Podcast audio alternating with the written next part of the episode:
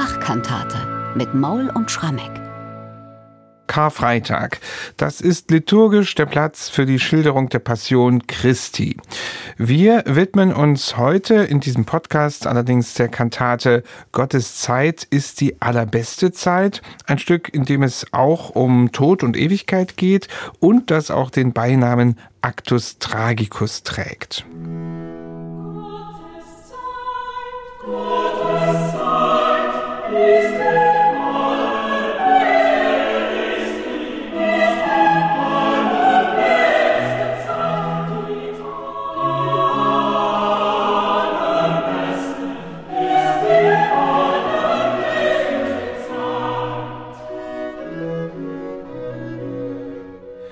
Der Actus Tragicus von Johann Sebastian Bach ist ein völlig unikates Werk. Das kann man gleich am Anfang schon mal so feststellen. Sowohl im Schaffen von Bach als auch im Schaffen seiner Zeitgenossen. Der große Bach-Forscher Alfred Dürr hat mal geschrieben, es handele sich um ein Stück Weltliteratur. Und diese Musik, die führt zurück in die Zeit Johann Sebastian Bachs als Organist in Mühlhausen, also an den Beginn seiner Karriere. Es ist offenbar eine seiner allerfrühesten Kantaten. Michael, vielleicht erstmal die Frage, wie sieht es mit der Werküberlieferung aus des Actus Tragicus? Wie können wir dieses Stück irgendwie datieren? Ja, lieber Bernhard, ehrlich gesagt, ich bin heute ein bisschen nervös vor diesem Podcast, wenn eine der absoluten Lieblingskantaten, vielleicht eines der absoluten Lieblingswerke von Bach auf dem Programm steht. Oh, da muss man ganz schön seine Gedanken konzentrieren, fokussieren, weil man hier einfach stundenlang drüber reden mhm. könnte. Und das harmloseste ist vielleicht wirklich noch die Quellenlage, es stimmt. Deswegen fange ich ähm, so an. Das Stück ist rätselhaft auch deshalb, weil es nicht in Bachs originaler Handschrift überliefert ist. Die älteste Quelle, die wir haben, ist eine Abschrift aus der Schreiberfabrik der Musikalienfirma Breitkopf. Breitkopf hat ab den 1760er Jahren Musikalien auch in Abschriften angeboten. Und da erscheint dann in einem der Kataloge in den 1760er Jahren eben der Actus Tragicus, Gottes Zeit ist die allerbeste Zeit. Steht dabei vom Musikdirektor der Stadt Leipzig, Johann Sebastian Bach. Die Abschrift, die wir erhalten haben, ist datiert 1768, aber wenn man sich diese Musik anschaut, stellt man ganz schnell fest, ja, es muss Bach sein, weil es einfach genial ist, aber es kann nie und nimmer Musik des Musikdirektors in Leipzig, also des Thomas Kantors Bach gewesen sein. Dann wäre sie ja irgendwann zwischen 1723 und 1750 entstanden. Aber diese Musik hier, verzichtet generell auf Rezitative, wie wir sie aus Bachs Kantaten eben der Leipziger Zeit kennen. Sie ist zusammengesetzt aus Abschnitten der Bibel, die von Tod und Vergänglichkeit handeln. Die ganze musikalische Sprache atmet sehr die des ausgehenden 17. Jahrhunderts und das Stück erfüllt alle Kriterien, die wir so aufstellen für Werke des ganz jungen Bach. Wir haben ja eine Handvoll Kantaten aus der Mühlhäuser Zeit, als Bach so 22, 23 Jahre alt war und offenbar seine ersten Vokalwerke komponiert hat da passt der Actus Tragicus wunderbar hinein. Und gibt es denn einen konkreten Anlass, den wir vermuten können? Es handelt sich ja ganz offensichtlich um ein Werk zu einem Begräbnisgottesdienst. Aber können wir irgendwie vermuten, wer zu den mhm. Klängen dieser Musik mhm. zu Grabe getragen wurde? Ja, also tatsächlich, es muss ein Begräbnisstück sein, denn die ganzen Texte, die hier zusammengestellt sind, handeln von Tod und Vergänglichkeit des Lebens. Es ist letztlich im Kern auch eine Sterbeszene, die also den Weg vom Totenbett hin ins Paradies nachzeichnet. Und Actus Tragicus, wenn wir diesen Titel, wo wir nicht wissen, ob er wirklich original ist, ernst nehmen, deutet vielleicht auch auf einen tragischen Todesfall hin.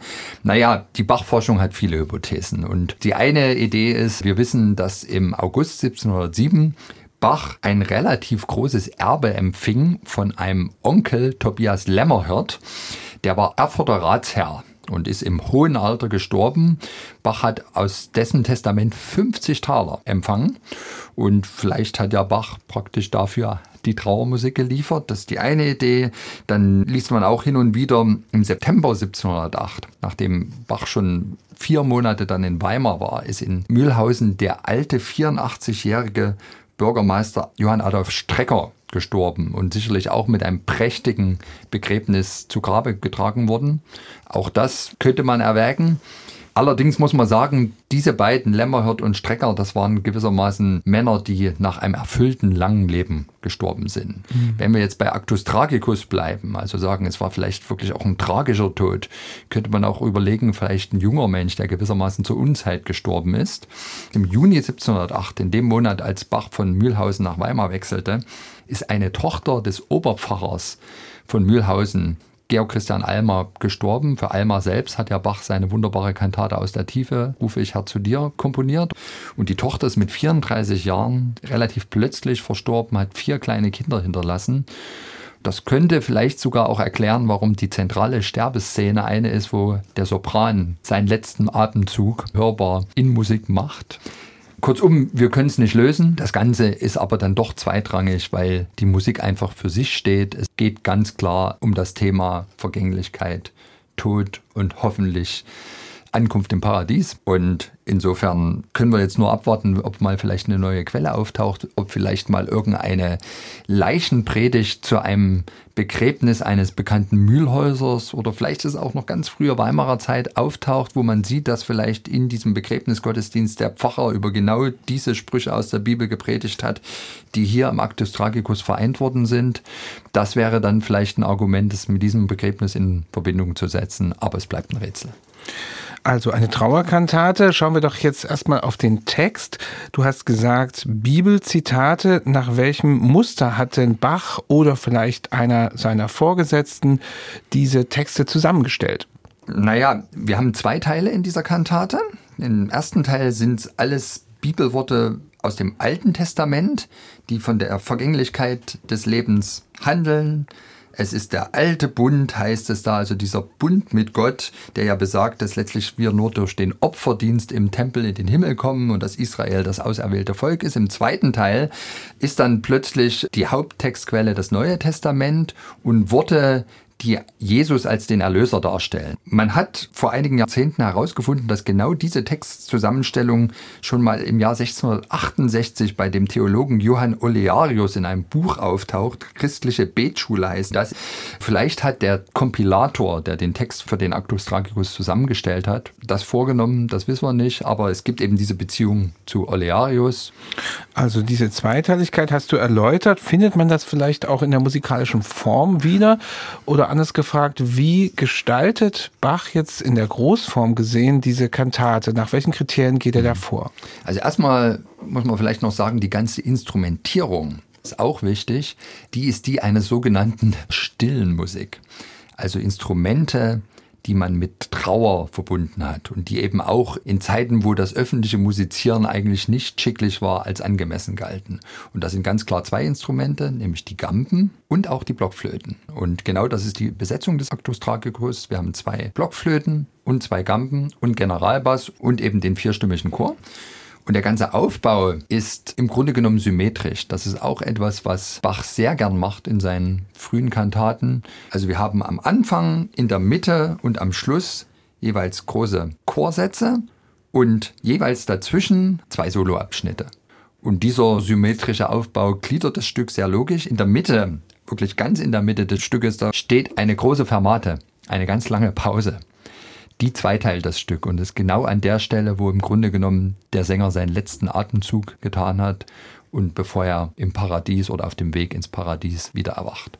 Wenn man sich jetzt diese Musik von Bach anschaut, es ist ja nicht nur, dass man bei den Zeitgenossen kein vergleichbares Stück findet, sondern ja auch im Werk von Bach kein vergleichbares Stück findet, was irgendwie ähnlich ist, wo man sagt, das ist vielleicht eine Serie gewesen, sondern es ist wirklich total ja, ja, unikat und das macht und so besonders. Das hat ja auch zu Stoßseufzern schon gesorgt bei berühmten Bach-Anwälten. Albert Schweitzer, der mhm. Anfang des 20. Jahrhunderts dieses ganz tolle und sehr persönliche Bachbuch geschrieben hat, der seufzt an einer Stelle und sagt, also er würde 100 der erhaltenen Bachkantaten hergeben für ein weiteres Stück in der mhm. Manier des Actus Tragicus. Das mag schon die kompositorischen Modelle betreffen. Ich glaube aber auch, dass ein Teil der besonderen Liebe zum Actus Tragicus, den gerade so die frühen Bach-Exegeten spätes 19., frühes 20. Jahrhundert so zum Ausdruck gebracht haben, auch damit zusammenhängt, das ist ja tatsächlich mal eine Kantate, die ohne barocke Dichtung auskommt. Mhm. Es ist reinweg eine Vertonung von ziemlich grundlegenden Bibeltexten, die sich mit dem Tod auseinandersetzen Und das eben auf der Basis von Luthers Bibelübersetzung, mhm. die als zeitlos galt. Und all diese Vorbehalte, die viele Bach-Verehrer hatten gegenüber den barocken Arien und Rezitativtexten dann aus den Leipziger Kantaten, die konnten ja hier nicht zum Tragen kommen, eben weil Bach ganz bei der Bibel bleibt. Also ich will jetzt einfach mal die 100 Kantaten, mhm. die der Albert Schweitzer möglicherweise hergegeben hätte für ein weiteres Stück in der Manier des Actus Tragicus ein bisschen in Schutz nehmen. So mhm. schlecht sind die auch nicht. Und die behalten wir auch lieber, sonst hätten wir nicht so viele Podcasts machen können. So, jetzt wird es aber höchste Zeit, auf die Musik ja. zu schauen, dieser Kantate. Und wir werden das musikalisch einmal durchgehen. Ich zögere am Beginn schon mit dem Begriff Eingangschor. Gottes Zeit ist die allerbeste Zeit, singt der Chor und es wird vorgestellt noch eine instrumentale Einleitung, die wird auch als Sonatina bezeichnet. Das ist aber im Grunde doch eine Einheit, die Bach da vorstellt und auch schon das, was dann auf diesen Chor folgt, ist wiederum nicht etwas einzeln stehen, sondern gehört alles dazu. Nein. Also es ist schwer, irgendwie das, was einzeln zu bezeichnen. Ne? Das stimmt. Im Grunde geht ja hier alles im Actus Tragicus ineinander über. Abgesehen eben von dieser wirklich zentralen Stelle in der Mitte mit dieser Fermate, mhm. diese große Pause. Und ja, der Beginn, diese Sonatina, die bereitet im Grunde den Hörer vor auf diesen Vortrag dieser ganz existenziellen Texte, die jetzt folgen. Da wird ja eine existenzielle Frage auch verhandelt. Wie stellt sich für uns der Tod dar? Wie wird er sich anfühlen? Was passiert hinterher? Und dem vorausgeschickt die Sonatina, getragen von einem ganz ruhigen musikalischen Puls, wirklich dahinrinnende Achtelnoten, dahinringende Zeit für mich. Und darauf setzen sich die Flöten und die Gampen und spielen, man hat so den Eindruck, um einen Orgelpunkt herum eine ganz eng gefasste Melodie. Da rücken einfach nur so die Noten in Sekundenwerten hin und her, aber es beruhigt wahnsinnig.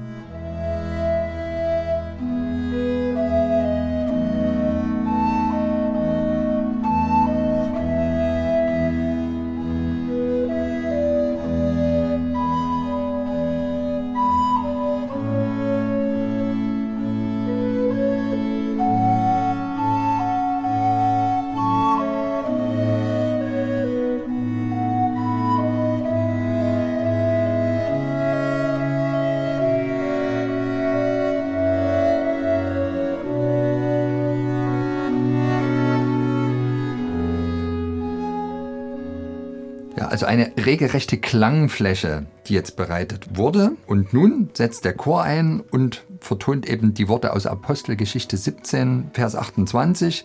Gottes Zeit ist die allerbeste Zeit, in ihm leben, weben und sind wir, solange er will, in ihm sterben wir zur rechten Zeit, wenn er will.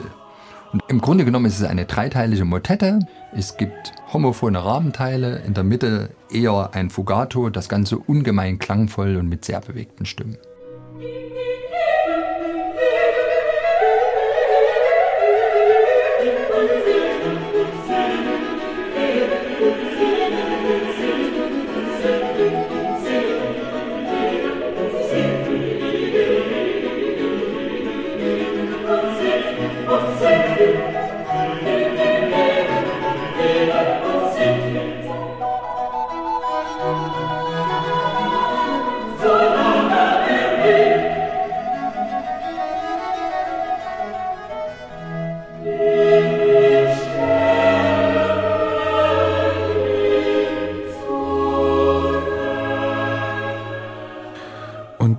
Unmittelbar auf diesen Chor folgen dann die Soli, das hast du vorhin schon angesprochen, und zwar zunächst Tenor und Bass, wieder ja. mit sehr markanten Zitaten. Ja, ach Herr, lehre uns bedenken, dass wir sterben müssen, auf dass wir klug werden. Psalm 90, Vers 12.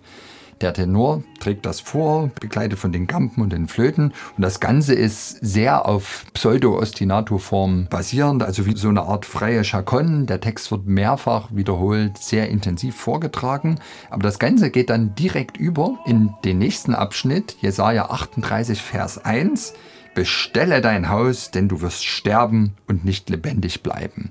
Und hier fragt man sich also mit diesen wirklich sehr mit Autorität, fast donnernd vorgetragenen Noten, sehr lebendig umspielt von den Flöten. Ist das jetzt Jesaja selbst, der spricht, oder ist es Gott? Aber es hat eine sehr, sehr, also den alttestamentlichen Gott darstellende Wirkung.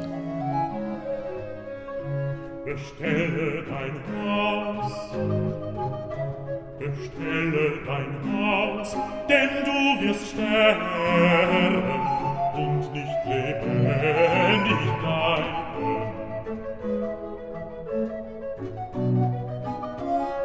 Denn du wirst sterben, denn du wirst sterben und nicht lebendig, und nicht lebendig bleiben. Denn Das könnte also Jesaja gewesen sein, der hier gesungen hat. Und jetzt sind wir fast in der Mitte des Werkes angekommen. Und da musst du jetzt diese Sterbeszenerie uns erklären, die hier Bach genial hineinkomponiert hat. Ja, also das ist jetzt wirklich schon, sagen wir mal, der erste ganz, ganz große Höhepunkt in diesem Stück. Hier kommen drei Elemente zueinander. Es geht jetzt erstmal los, dass eine Chorfuge beginnt. Und zwar eine dreistimmige für Alt, Tenor und Bass vorgetragen auf die Worte aus Jesus Sirach 14, Vers 18. Es ist der alte Bund, Mensch, du musst sterben.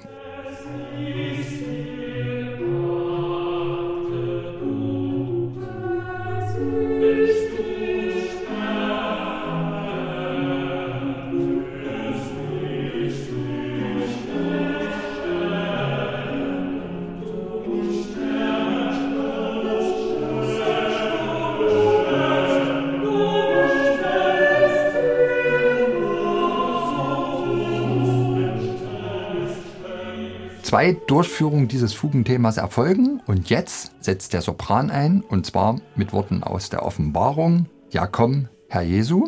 Das wird sehr, gar nicht unbedingt traurig, sondern sehr zupackend vorgetragen. Und das Erstaunliche ist, wenn wir jetzt mal genau hinhören, der Sopran wird jetzt begleitet von den Gampen mit einer Melodie, die damals jedermann erkannt haben wird. Das ist nämlich ein Choral, der hier stumm, wortlos vorgetragen wird.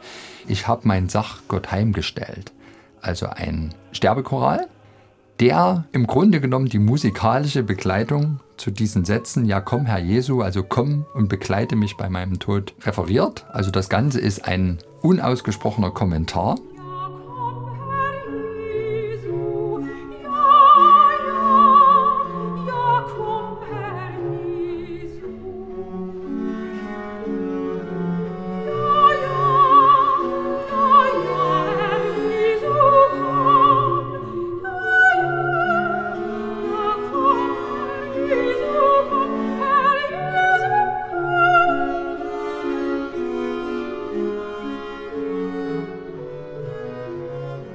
Und jetzt hat das Ganze mehrere Durchläufe. Die Fuge beginnt erneut, also die Chorfuge, die dreistimmige. Ganz klar, warum ist sie dreistimmig? Weil ja der Sopran dann eben verspätet kommt mit diesen Offenbarungsworten. Und beides wird jetzt miteinander eng geführt. Und das Erstaunliche ist, das Ganze verdichtet sich immer mehr. Die Sopranmelodie ihrerseits verwandelt sich und klingt jetzt auch wie eine Floskel aus einem ganz bekannten anderen Sterbechoral, nämlich Herzlich tut mich verlangen nach einem seligen End.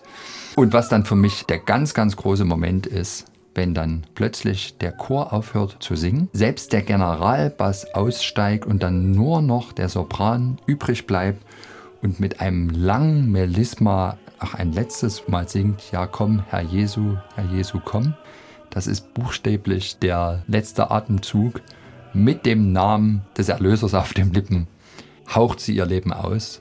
Wahnsinniger Moment und die Pause danach bis zu dem Moment, wenn die Seele dann auf dem Weg ins Paradies wieder erwacht, ist für mich die spannungsgeladenste Pause der ganzen Musikgeschichte.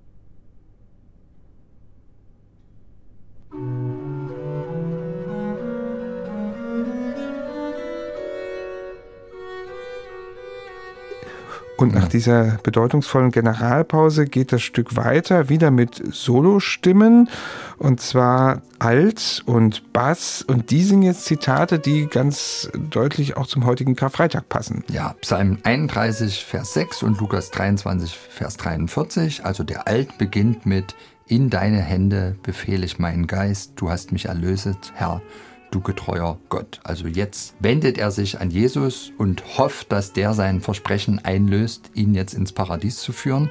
Das Ganze wird gewissermaßen auch wieder so ostinato chacon-artig vorgetragen und nach einigen Takten setzt dann tatsächlich die Vox Christi ein. Heute wirst du mit mir im Paradies sein. Und dieser Übergang, also wenn jetzt plötzlich dieser Jesus auf diese gestorbene Person antwortet, das hat was ungemein Tröstliches. Also musikalisch nimmt dieser Jesus den Alt regelrecht in die Arme. Und nun geht's aber weiter. Also Bach ist das nicht genug, erneut einfach nur diese wirklich besonderen Bibeltexte zu vertonen.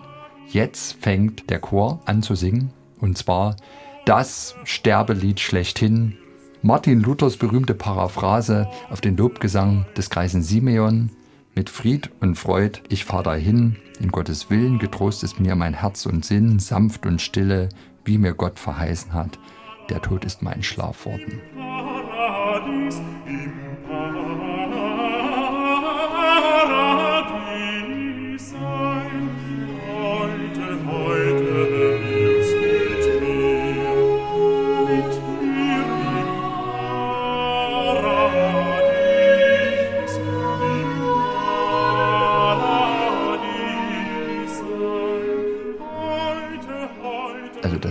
wahnsinnig rührender Moment. Und ich muss mal sagen, also ich stehe, glaube ich, nicht allein da mit diesem Eindruck, dass hier etwas ganz Großartiges musikalisch passiert. Felix Mendelssohn Bartholdy, von dem haben wir einen Brief aus dem Jahr 1835, den er schreibt unter dem Eindruck des Actus Tragicus, und zwar an seinen Vater. Basierend darauf, dass sein Vater irgendetwas über den Actus Tragicus gesagt hat, was jetzt nicht so klang, wie als würde der es als ein großes Meisterwerk anerkennen. Und Mendelssohn schreibt seinem Vater, ich möchte aber, du hörtest diese Bachsche Kantate noch einmal, weil ein Stück, das du weniger hervorhebst, mir darin am meisten gefällt. Es ist die Alt- und Bassarie, nur muss der Choral von vielen Altstimmen und der Bass sehr schön gesungen werden. So sehr die Stücke Bestelle dein Haus und es ist der alte Bund herrlich sind, also die aus dem ersten Teil, so liegt allein in dem Plane von dem folgenden Stück wie das Altsolo anfängt, der Bass darauf ganz frisch und neu unterbricht und bei seinen Worten bleibt, während der Choral als drittes eintritt und wie dann der Bass freudig schließt und der Choral noch lange nicht, sondern immer stiller und ernsthafter fortsingt, etwas sehr Erhabenes und Tiefsinniges. Die Worte sanft und stille und der letzte Schluss vom Worte Schlaf an klingen so, dass jedes Zimmer eine Kirche wird, wo sie gesungen werden. Ja, Schön. dem kann ich nur mhm. beipflichten. Was Bach hier gelungen ist in der ganzen Überschichtung der unterschiedlichen Elemente, ist einfach atemberaubend.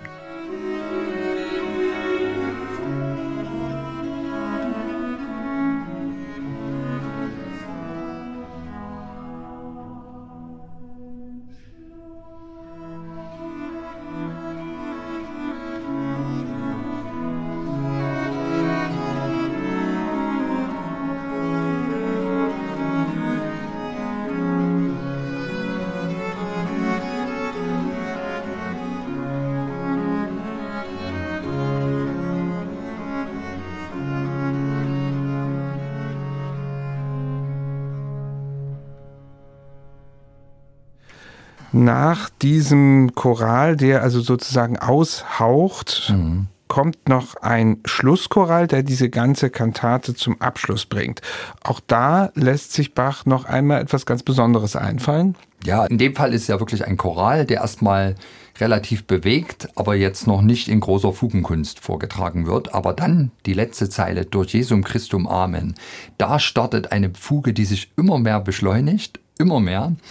Die Blockflöten nehmen da ganz regen Anteil daran, also das flattert herum und ganz toll finde ich dann den Schluss wieder. Das allerletzte Wort, nachdem der Chor seine abschließenden Noten gesungen hat, haben die Blockflöten mit einem kleinen Echo hinten dran und damit hört eigentlich der ganze Actus Tragicus so auf, wie er angefangen hat, aus der Stille heraus erstmal entwickelt und dann wieder in die Stille führend. Großartig. Und wir haben jetzt ganz schön lang geschwärmt über diese Kantate, aber du hast das ja schon angedeutet, wir sind nicht allein. Ganz am Anfang habe ich schon mal das mit der Weltliteratur zitiert. Ich würde dich bitten, vielleicht nochmal diesen Alfred Dürr näher und länger zu zitieren. Ja, Alfred Dürr, den du jetzt erwähnst, von dem stammt der schöne Ausspruch, dass eben tatsächlich der Actus Tractus ein Stück Weltliteratur ist. Wir nutzen Dürr viel. Er hat ein tolles Buch über die Bachkantaten geschrieben. Wichtiger Bachforscher der zweiten Hälfte des 20. Jahrhunderts. Wir verdanken ihm auch die große Chronologie von Bachs Kantaten. Auch er für seine Verhältnisse überschlägt sich in Superlativen, wenn er in seinem Buch da diesen Actus Tragicus würdigt. Er schreibt, dieses Stück ist ein Geniewerk, wie es auch großen Meistern nur selten gelingt und mit dem der 22-Jährige alle seine Zeitgenossen mit einem Schlag weit hinter sich lässt. Ja, man möchte sagen, Bachs Kunst ist in den folgenden Jahren zwar noch sehr viel reifer, aber kaum noch tiefer geworden. Der Actus Tragicus ist ein Stück Weltliteratur. Und ich muss sagen, das kann man wirklich nicht besser ausdrücken.